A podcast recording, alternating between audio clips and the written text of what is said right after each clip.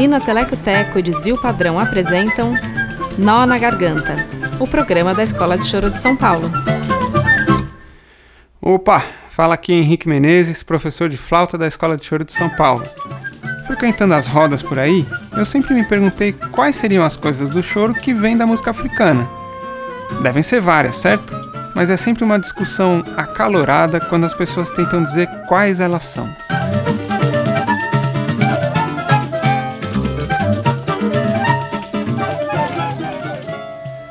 Antes de mais nada, uma coisa fundamental que eu aprendi com os historiadores. No Brasil, até a metade do século XIX, haviam desembarcado algo como 750 mil portugueses para quase 5 milhões de africanos.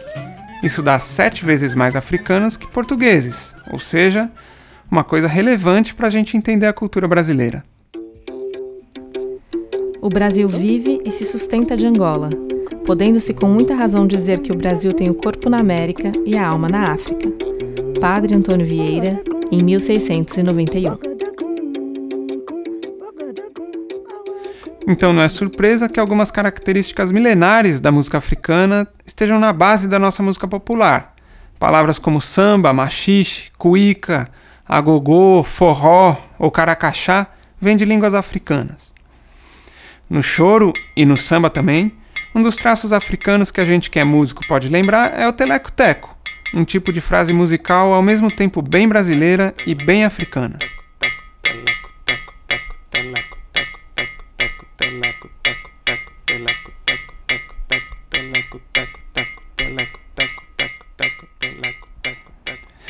A gente reconhece isso, não? Todo mundo meio que sabe bater esse ritmo numa garrafa, sentado numa mesa de bar com os amigos. Mas o que a gente não fala é que é uma frase multimilenar africana, cheia de conhecimento tradicional e social. Esse é o DNA africano que organiza diversas músicas brasileiras, como por exemplo, Um Chorinho para Elisete, do mestre Pixinguinha.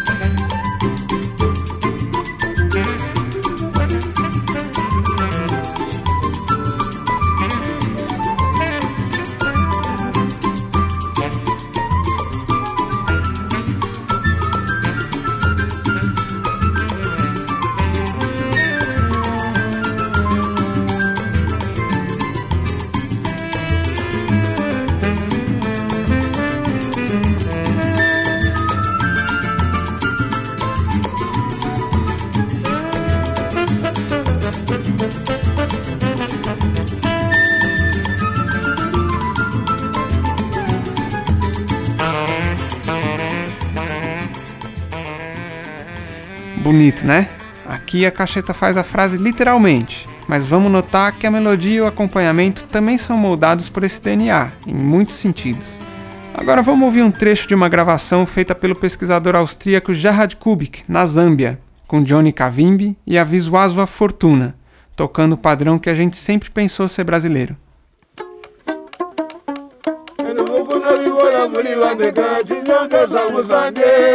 wefana wema.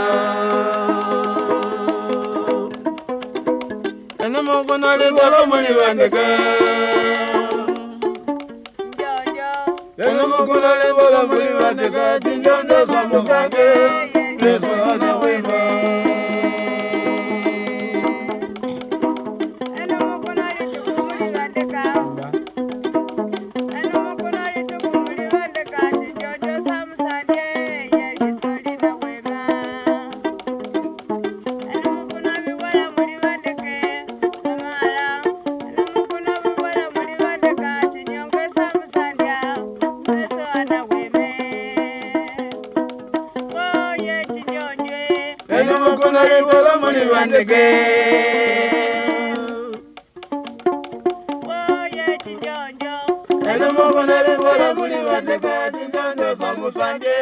Dá para notar que é a mesma frase do Teleco-Teco?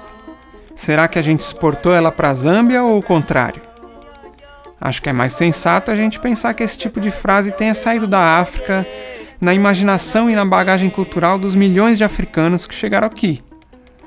Os estudiosos da música, aliás, concordam que essa é uma frase de origem africana, em particular da África Central, provavelmente com séculos e séculos de existência.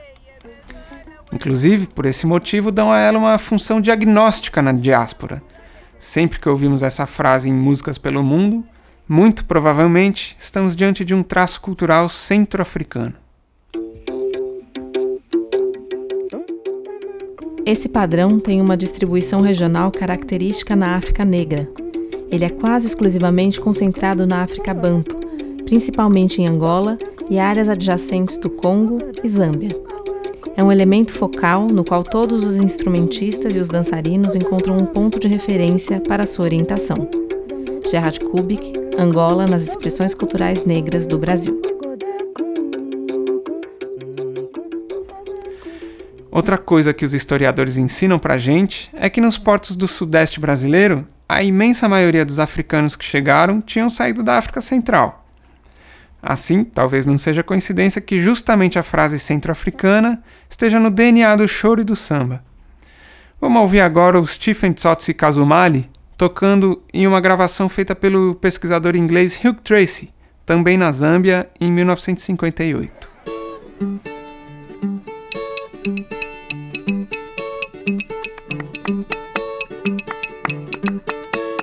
Bana katekwe fwebo tulyalwile bana katekwe fwebo tulyalwile machampioni yena ye beno kufyala kwabo ni ndalama. Mayo mukita mumwabo e machampioni wimpumina mumwana we usifyala bantu kufyala kwabu ne bana katekwe bantu ndemo na bambi bena badedila. kwena kisima sana mkwai. Kama nina katekwe.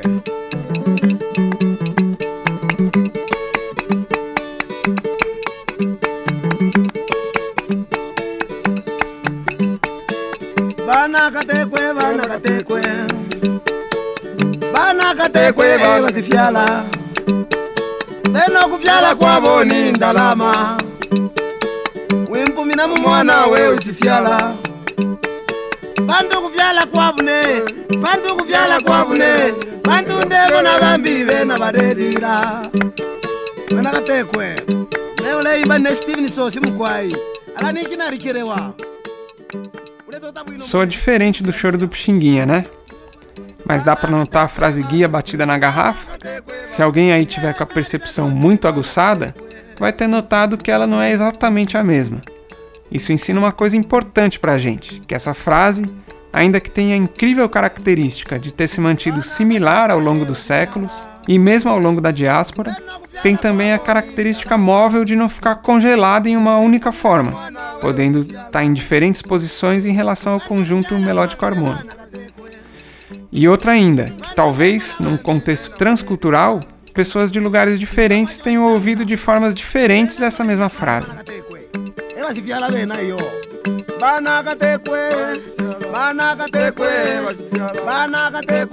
Na música africana, a situação habitual é que existem sequências irregulares de acentos.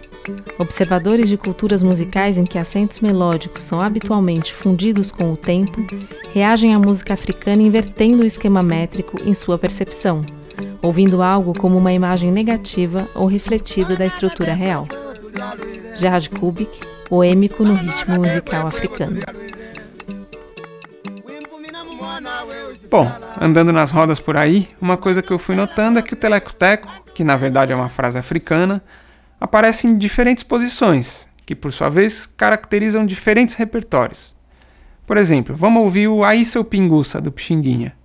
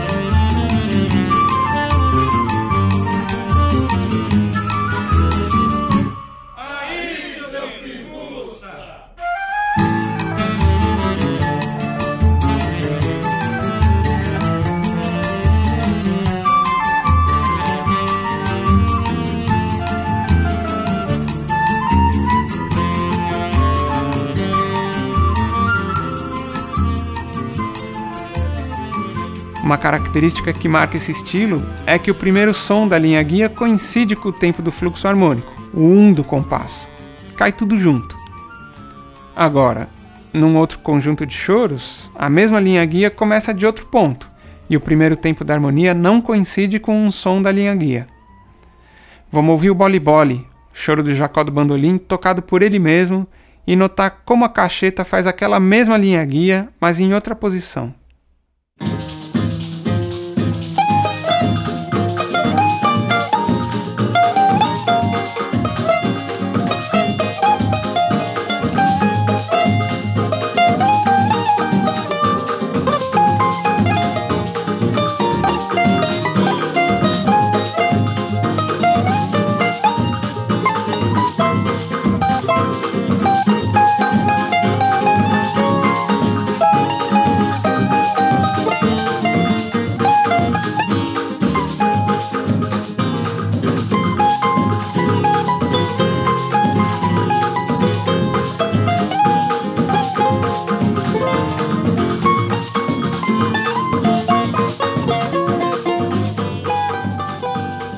Quem diga que esse jeito é mais sincopado.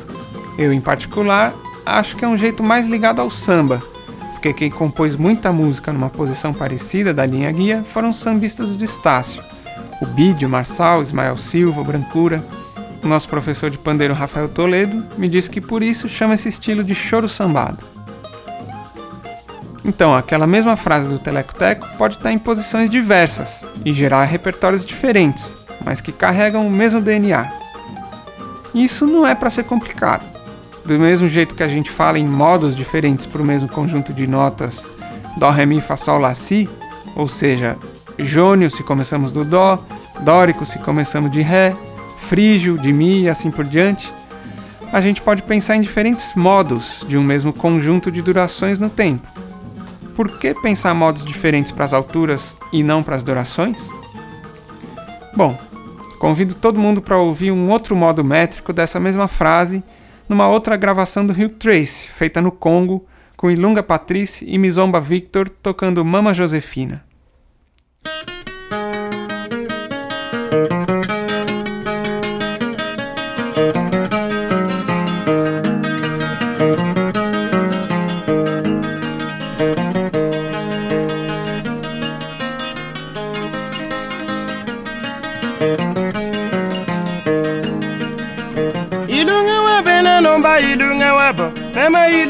musomba mwetu mundunga.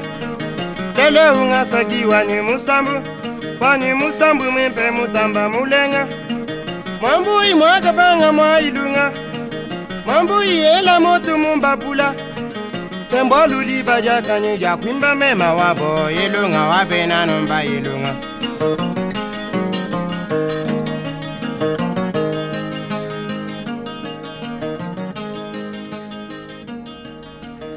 E aí, dá para ouvir as diferenças? É bom para a gente abrir mais os ouvidos.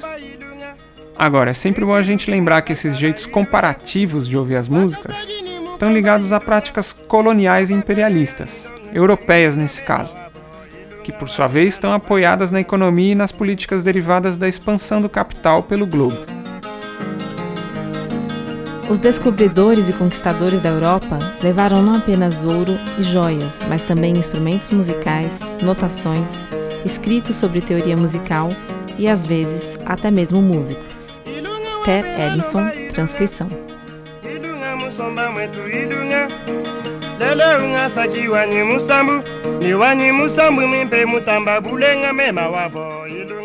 Com a invenção do gravador, muitos europeus se animaram a sair das suas terras na intenção de preservar, entre aspas, ou gravar imagens sonoras de culturas que estavam sendo destruídas pelo próprio processo colonial. A gravação chamada etnográfica participa também como mais uma entre outras ferramentas de aquisição colonial. De certo modo, como as do Kubik e do Tracy, que acabamos de ouvir. Por outro lado, graças a esses pesquisadores, hoje a gente pode conhecer pelo menos um pouco de algumas músicas tradicionais de diferentes lugares e pensar o que delas tem a ver com a nossa música. Mas essas coisas todas que eu estou falando aqui são ideias em processo, coisas que eu tenho pensado nas rodas de choro, conversado com os amigos, lido em livros, mas das quais eu não tenho certeza nenhuma. São coisas para a gente conversar e descobrir mais. O que eu desconfio é que isso tudo pode fazer a gente que gosta de música ouvir mais camadas, nos perguntar sobre suas histórias, sobre seus sentidos e sobre seus significados.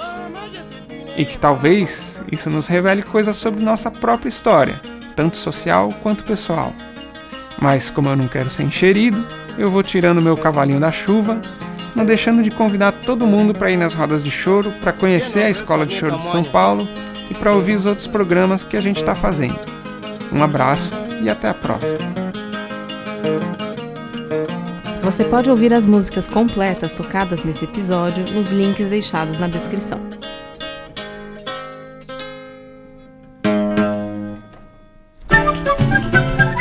Nó na Garganta é uma coprodução da Usina Telecoteco e do coletivo Desvio Padrão para a Escola de Choro de São Paulo. Roteiro, locução, produção e montagem de Henrique Menezes e Maria Fernanda Carmo.